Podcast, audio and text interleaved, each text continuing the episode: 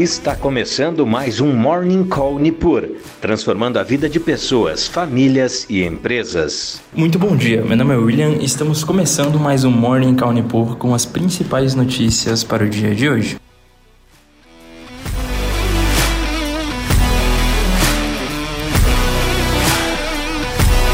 Nesta quinta-feira, temos uma agenda fraca no exterior. Os índices futuros dos Estados Unidos e bolsas da Europa operam em baixa, seguindo uma repercussão de mais comentários do presidente do Federal Reserve dos Estados Unidos, Jerome Powell, e dados do mercado de trabalho americano também no dia de ontem. Os números da folha de pagamento privados, mais fortes do que o esperado em fevereiro, reafirmam a força da economia americana, e Powell reiterou sua mensagem de alerta de que o Banco Central pode aumentar as taxas de juros mais do que o previsto anteriormente. No entanto, ele enfatizou que nenhuma decisão foi tomada ainda sobre a reunião de março do Federal Open Market Committee. O relatório de empregos, o payroll, de amanhã será observado de perto pelos investidores, em busca de pistas sobre o ritmo do aperto monetário do Fed.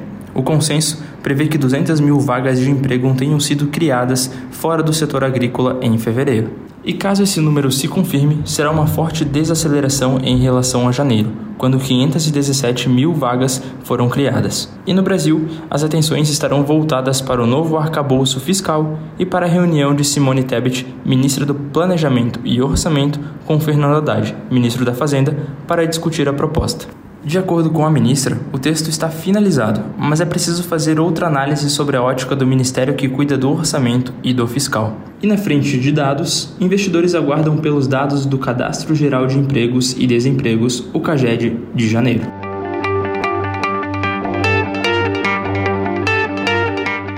Passando então por desempenho de bolsas mundiais, temos os futuros dos principais índices americanos operando em queda, entre 0,11 e 0,42, após, na véspera, o presidente do Federal Reserve, Jerome Powell, enfatizar o risco de maior aumento de juros do que o previsto anteriormente. E os mercados europeus operam na mesma direção dos mercados americanos, também repercutindo as falas do Jerome Powell. Os principais índices operam também em queda entre 0,12 e 0,68%. Já os mercados asiáticos fecharam de forma mista, com os agentes repercutindo principalmente o abrandamento da inflação de fevereiro na China. O índice de preços ao consumidor da economia cresceu 1% na comparação anual, um ritmo mais lento desde fevereiro de 2022. E o índice de preços ao produtor da China caiu 1,4% em comparação com o ano anterior, aprofundando uma contração de 0,8% em janeiro. China, Hong Kong e Coreia do Sul caíram entre 0,22% e 0,63%, enquanto Japão subiu 0,63%.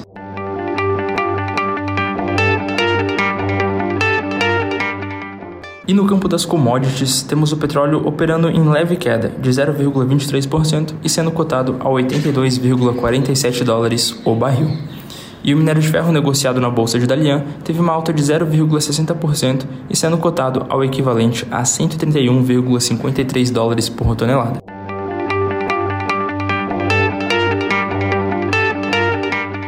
E no radar corporativo temos CSN informando um lucro líquido atingindo 197 milhões de reais no quarto trimestre de 2022, uma queda de 81% contra o ano anterior e a CSN Mineração teve um lucro líquido de 871,4 milhões de reais no quarto trimestre de 2022, uma alta de 23,7% se comparado com o mesmo período de 2021.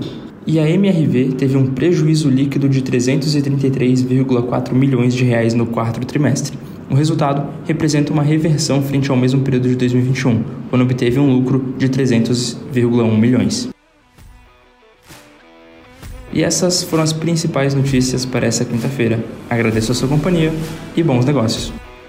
Você acompanhou Morning Call Nipur, transformando a vida de pessoas, famílias e empresas.